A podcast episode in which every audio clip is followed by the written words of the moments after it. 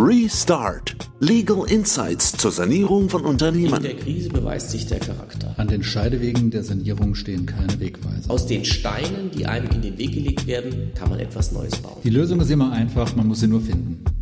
Ja, hallo Patrick. Na, hallo Martin. Ja, herzlich willkommen zu einer neuen Folge unserer Podcast-Reihe Restart, Folge 10. Folge 10, Jubiläumsfolge. Ja, ich weiß nicht, ob 10 schon ein großes Jubiläum ist, aber immerhin. Wir wollen heute darüber sprechen, was äh, man tun kann und tun sollte, wenn ein Vertragspartner in der Insolvenz ist. Nachdem wir uns in Folge 9 ja darüber unterhalten hatten, was man äh, zu tun hat und was man äh, beachten muss, wenn der Vertragspartner in die Insolvenz zu gehen droht, also in der Krise ist. Völlig richtig. In den allermeisten Fällen ist dann die Panik erstmal äh, groß. Wir kennen die Situation dahingehend, dass der Mandant anruft und sagt, ich habe hier heute was erfahren. Sowas spricht sich herum wie ein Lauffeuer. Meistens wissen alle Geschäftspartner noch am Tag der Insolvenzantragstellung schon Bescheid. Ja, das ist richtig. Was wir dann machen als allererstes ist immer Aufklärungsarbeit über die Rolle des Insolvenzverwalters. Das finde ich nämlich immer spannend denn alle sind immer sehr, sehr skeptisch. Und je nachdem, welcher Konstellation dann ich äh, zu dem Unternehmen stehe, was in der Insolvenz ist, gibt es nämlich äh, sowohl äh, Nachteile oder Risiken aus der ganzen Sache, aber eben auch ganz viele Chancen. Erstmal will der Insolvenzverwalter, ist das Ziel des Insolvenzverwalters in aller Regel, dass er das Unternehmen fortführt. Und wenn er das Unternehmen fortführen will, dann wird er auch auf meine Lieferungen und Leistungen gegebenenfalls noch angewiesen sein. Also das ist das Erste, was wir dann machen. Wir besprechen einfach mal mit unseren Mandanten, in welcher Situation seid ihr denn im Verhältnis zu dem, zu dem insolventen Unternehmen. Braucht man euch noch? Braucht euch der Insolvenzverwalter noch? Ist der Insolvenzverwalter oder ist das Unternehmen auf die Leistungen von unserem Mandanten angewiesen? Wenn ja, ist das natürlich gut. Und der Insolvenzverwalter ist eigentlich ein guter Geschäftspartner, ein besserer und ein sicherer, als dass mein äh, Kunde äh, in der Krise vorher war. Weil beim Insolvenzverwalter habe ich die, die, die Sicherheit, dass er seine Rechnungen auch zahlt, weil er im Zweifel persönlich dafür haftet und sämtliche Verbindlichkeiten, die er als Insolvenzverwalter eingeht, Masseverbindlichkeiten sind. Also 100 Prozent bezahlt werden müssen. Genau. Ich glaube, man muss ganz stark trennen zwischen der Zeit vor der Insolvenzantragstellung, wenn da noch was offen ist, dann kann ich das im Zweifel zur Tabelle anmelden. Ist auch nichts, wo jetzt Panik angesagt ist. Und der Zeit danach. Denn nach der Insolvenzantragstellung, wenn ich dann liefere, dann habe ich eben die Masse und den Insolvenzverwalter und damit einen garantiert oder sehr, sehr sicher äh, solventen Vertragspartner. Also das ist das Erste, was man im Kopf trennen muss. Es gibt wirklich die alte Zeit und die neue Zeit. Wenn man noch ein bisschen genauer drauf schaut, dann gibt es eigentlich auch noch eine Zwischenzeit, nämlich die Zeit des vorläufigen Insolvenzverwalters. Da gilt das grundsätzlich auch. Auch der vorläufige Insolvenzverwalter ähm, kann Masseverbindlichkeiten begründen. Nur da muss ich noch ein bisschen, ein bisschen genauer drauf schauen, welche Zusage gibt mir der ähm, äh, Verwalter. Aber vom Prinzip kann man mal davon ausgehen, wenn man ähm, mit dem Insolvenzverwalter oder mit Einschränkung auch mit dem vorläufigen Insolvenzverwalter Geschäfte macht, dann wird man schon sein Geld bekommen. Aufpassen muss ich natürlich, wenn ich versuche, meine starke Marktposition auszunutzen. Die Konstellation gibt's ja, gibt's ja auch oftmals, dass ich beispielsweise versuche, mit dem vorläufigen Insolvenzverwalter äh, äh, Deals zu machen oder, oder ihm die Pistole auf die Brust setze und sage, ich liefere dir noch weiter. Dafür hätte ich jetzt aber gerne meine, meine ganzen Altforderungen bezahlt. Das können die nicht. Altforderungen sind Altforderungen. Das, äh, zahlen, da zahlen die im Zweifel nichts mehr. Aber ich glaube, was wir uns genau mal anschauen sollten, ist auch die verschiedenen Konstellationen alt. Auch, äh, denn wenn wir zunächst mal über die alte Zeit sprechen, nicht über die neue, ist äh, erst einerseits, ich kann einfache Forderungen haben, ich habe einfach Geld zu bekommen, muss ich zur Insolvenztabelle anmelden. Wie ist es aber, wenn ich geliefert habe? Wenn ich Waren geliefert habe, vielleicht auch unter Eigentumsvorbehalt, da gibt es ja auch ein paar, paar Dinge zu beachten. Ganz genau. Wenn ich Waren unter Eigentumsvorbehalt äh, geliefert habe, unter einfachem Eigentumsvorbehalt geliefert habe, habe ich ein sogenanntes Aussonderungsrecht.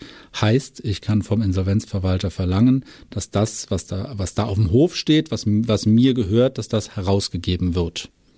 Einfacher Eigentumsvorbehalt bedeutet ja in dem Zusammenhang, dass das Eigentum an der Ware mit Zahlung erst übergeht. Es wird aber nicht angeknüpft daran, dass sämtliche Forderungen aus dem Rechtsverhältnis oder aus dem Geschäftsverhältnis bezahlt sind. Deswegen muss man genau in seine eigenen AGBs schauen und muss schauen, was ist denn wirklich für diese Lieferung vereinbart. Denn das ist ja oft gar nicht so trivial. Jetzt gehen wir mal von der Konstellation aus. Ich habe größere Leistungen erbracht, war vielleicht im Vorfeld der Insolvenz auch so, so schlau und habe, jetzt verweise ich mal auf unsere letzte Folge, und habe meine eigenen AGB außer Kraft gesetzt und gesagt, ich liefere dir jetzt hier nur noch etwas unter einfachem Eigentumsvorbehalt, nicht unter verlängerten, erweiterten etc. Dann habe ich da Ware stehen beim insolventen Kunden, die sich in meinem Eigentum befindet. Heißt also, ich muss mich an den Insolvenzverwalter wenden mich mit dem abstimmen und die Ware herausverlangen, das Aussonderungsrecht geltend machen. Genau, also wenn das für mich sinnvoll ist, wirtschaftlich, das ist ja auch nicht bei aller Ware sinnvoll, dann kann ich die einfach abholen. Und ne? dann kann ich sagen, Freunde, hier muss ich dann nachweisen, Herr Insolvenzverwalter, Frau Insolvenzverwalterin, hier sind meine Waren, die gehören mir, sind nicht bezahlt, war nur ein einfacher Eigentumsvorbehalt, ich hole die jetzt ab.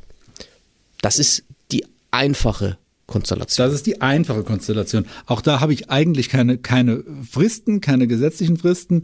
Ich sollte trotzdem schauen, dass ich das Ganze zeitnah mache, weil wenn der Insolvenzverwalter die Waren erstmal veräußert hat, dann bringt mir auch mein Aussonderungsrecht erstmal recht wenig. Dann gibt es Folgerechtsbehelfe, aber ich sollte schauen, dass ich mich, dass ich rechtzeitig das Gespräch mit dem Insolvenzverwalter suche. Ja, und die sind auch zugänglich in aller Regel. Wir haben ja viel mit Insolvenzverwaltern zu tun. In aller Regel eigentlich sehr vernünftige Leute, mit denen man auch sprechen kann. Vor allem, wenn wir die als Kanzlei anrufen, als Anwälte anrufen, sind die da durchaus zugänglich. Das macht also Sinn, dann auch das über uns zu machen und äh, dass wir den dann von Anwalt äh, zu Insolvenzverwalter ansprechen.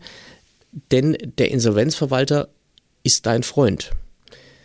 Das gilt vor allem auch in der Konstellation, wenn ich halt keinen ich habe geliefert, aber ich habe keinen eigen, äh, keinen einfachen Eigentumsvorbehalt, sondern einen verlängerten. Denn da darf der Insolvenzverwalter ja meine Ware weiterverkaufen. Da darf der Insolvenzverwalter meine Ware weiterverkaufen. Er darf aber das, was er dadurch erlöst, auch nicht im vollen Umfang behalten. Er heißt, der verlängerte Eigentumsvorbehalt und auch Pfandrechte etc stellen sogenannte Absonderungsrechte dar. Heißt im Gegensatz zum Aussonderungsrecht, da kann ich was rausverlangen, ist es beim Absonderungsrecht so, der Insolvenzverwalter stellt die Ware zur Seite und wenn er sie verwertet, werde ich aus diesem Verwertungserlös vorrangig befriedigt. Genau, und grundsätzlich ist es eigentlich so vorgesehen, dass mir dann meine volle Forderung gehört.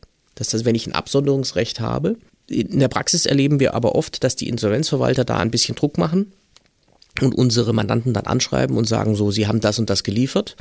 Entweder sie sind bereit, von mir aus auf 40 Prozent ihrer Forderung zu verzichten, dann verkaufen wir das weiter für sie, dann kriegen sie immerhin 60 Prozent von dem Preis, der da eigentlich vereinbart war, oder aber äh, sie holen das Zeugs bitte wieder ab. Und je nachdem, was ich da für Ware habe, ist das natürlich attraktiver, die 60 Prozent äh, mitzunehmen. Wenn ich Kies geliefert habe oder irgendwelche Gegenstände, die vielleicht spezifisch hergestellt worden sind, für das Unternehmen, was in der Insolvenz ist, was ich jetzt nicht ohne weiteres weiterverkaufen kann, da ist es natürlich deutlich besser, die 60 Prozent mitzunehmen. Und darüber kann man mit den Leuten natürlich auch reden. Ne? Und äh, auch die restlichen 40 Prozent, das ist dann ein, ein, ein Betrag, den ich weiterhin als Insolvenzförderung im Insolvenzverfahren zur Insolvenztabelle anmelden kann. Ja, also das ist wichtig.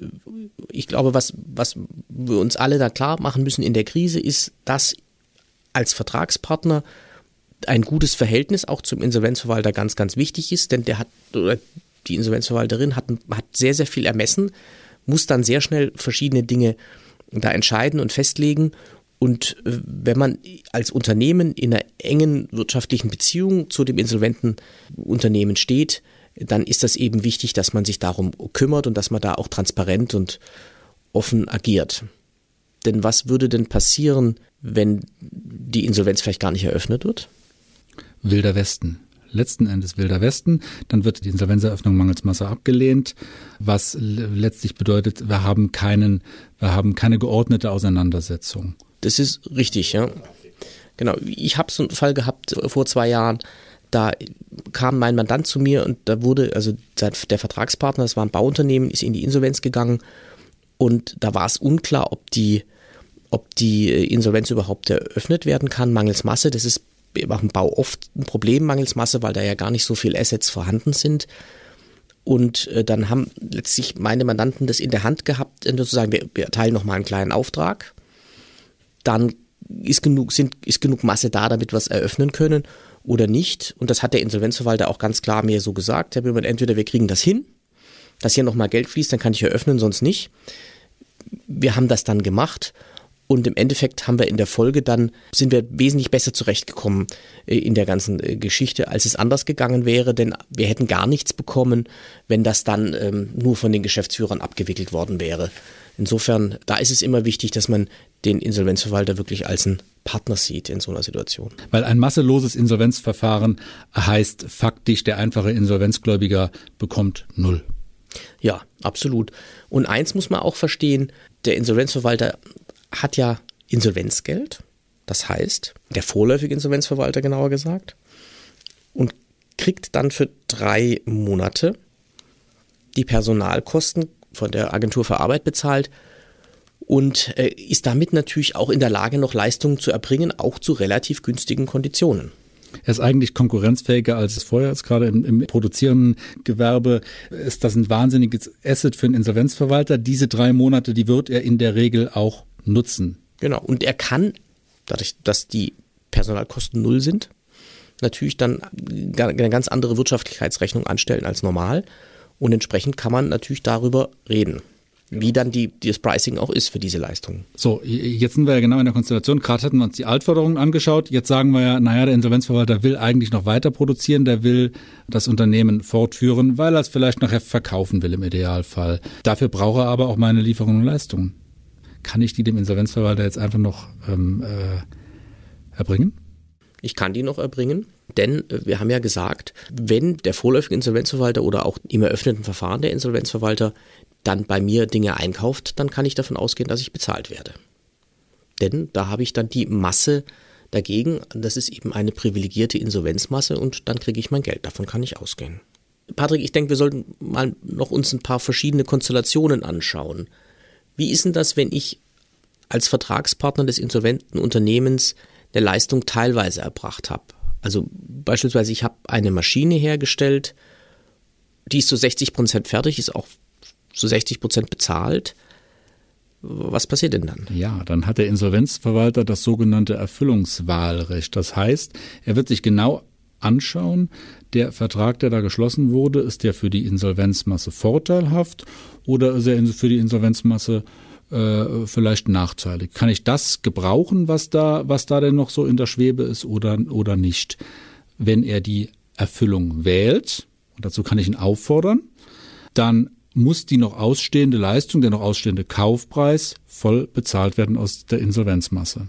Dann wird also der Vertrag ganz normal abgewickelt, so wie wenn nichts passiert wäre. Ganz genau. Wenn er die Erfüllung aber nicht wählt, dann bleiben wir sozusagen in der Mitte stehen. Dann kann ich meine 40 Prozent Forderung, die ich noch habe, möglicherweise zur Tabelle anmelden.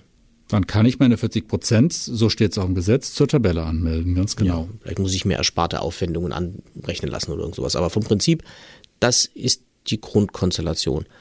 Gut, wie ist denn das bei klassischen Dauerschuldverhältnissen? Wie wäre es, wenn ich jetzt Vermieter bin?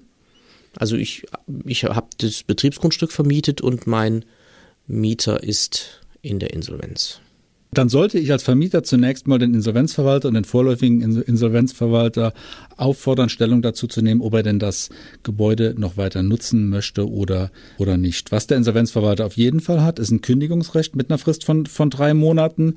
Aber solange er, und sei es auch nur für diese drei Monate, die Mietsache nutzt und nutzen will, dann muss er auch die Miete dafür zahlen. Und die Miete ist dann eine Masseforderung. Das heißt, damit kann ich damit rechnen, dass ich davon 100 Prozent bekomme.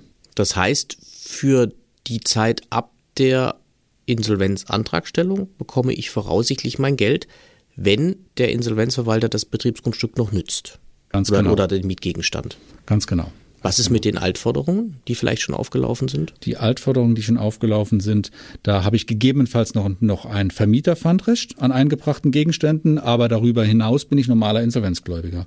Aber über das Vermieterpfandrecht kann ich natürlich, wir hatten es eben schon, Absonderungsrechte geltend machen.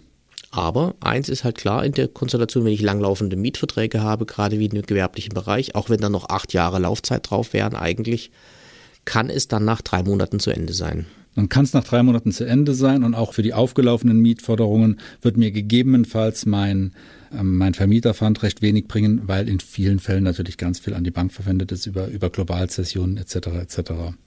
Ja, also ich glaube, die gute Nachricht als Vermieter ist, für die Zeit ab der Insolvenzantragstellung kriegt man in aller Regel sein Geld, wenn das Grundstück weiter in Verwendung ist. Und äh, sonst muss man dann halt einfach mal gucken, wie es weitergeht. Vielleicht gelingt es ja dem Insolvenzverwalter, das Unternehmen zu veräußern und äh, dann wird der Käufer gegebenenfalls das Grundstück auch wieder brauchen und so weiter. Da wird spannend, dann habe ich aber taktisch oftmals sogar eine ganz gute Position, weil in der Kürze der Zeit der neue Erwerber oftmals auch gar nicht aus den, aus den bisher genutzten Geschäftsräumen rausgehen will. Also entweder wählt der Insolvenzverwalter die Erfüllung des Mietvertrags oder ich verhandle mit dem Erwerber einen neuen Mietvertrag. Und das muss nicht immer zum Schaden des Vermieters sein. Richtig. Und wie immer in der Insolvenz kommt es jetzt auch so ein bisschen auf die Kreativität an. Denn mit dem Insolvenzverwalter kann man wunderbar Geschäfte machen. Der ist daran interessiert, das Unternehmen dann, dass die Arbeitsplätze erhalten werden und das Unternehmen veräußert wird. Vielleicht gelingt es ja sogar, einen, einen, Käufer zu finden, den man selber äh, organisiert für das Unternehmen, damit es weitergeht. Also wir haben ja viel mit solchen Sachen zu tun, wollen auch in der nächsten Folge sprechen über Unternehmenskauf in der Krise. Teilweise werden die besten äh, Geschäfte gemacht in der Krise und wie der alte Kaufmann sagt, im Einkauf liegt der Gewinn. Im Einkauf liegt der Gewinn und es gibt viele Insolvenzverfahren, in denen ein ehemals prosperierendes Unternehmen dann nachher für einen Euro verkauft wird. Das ist richtig. Und wie man das macht, das schauen wir uns nächstes Mal an. Genau so. Danke, Martin. Bis zum ja, nächsten Mal. Tschüss, Patrick.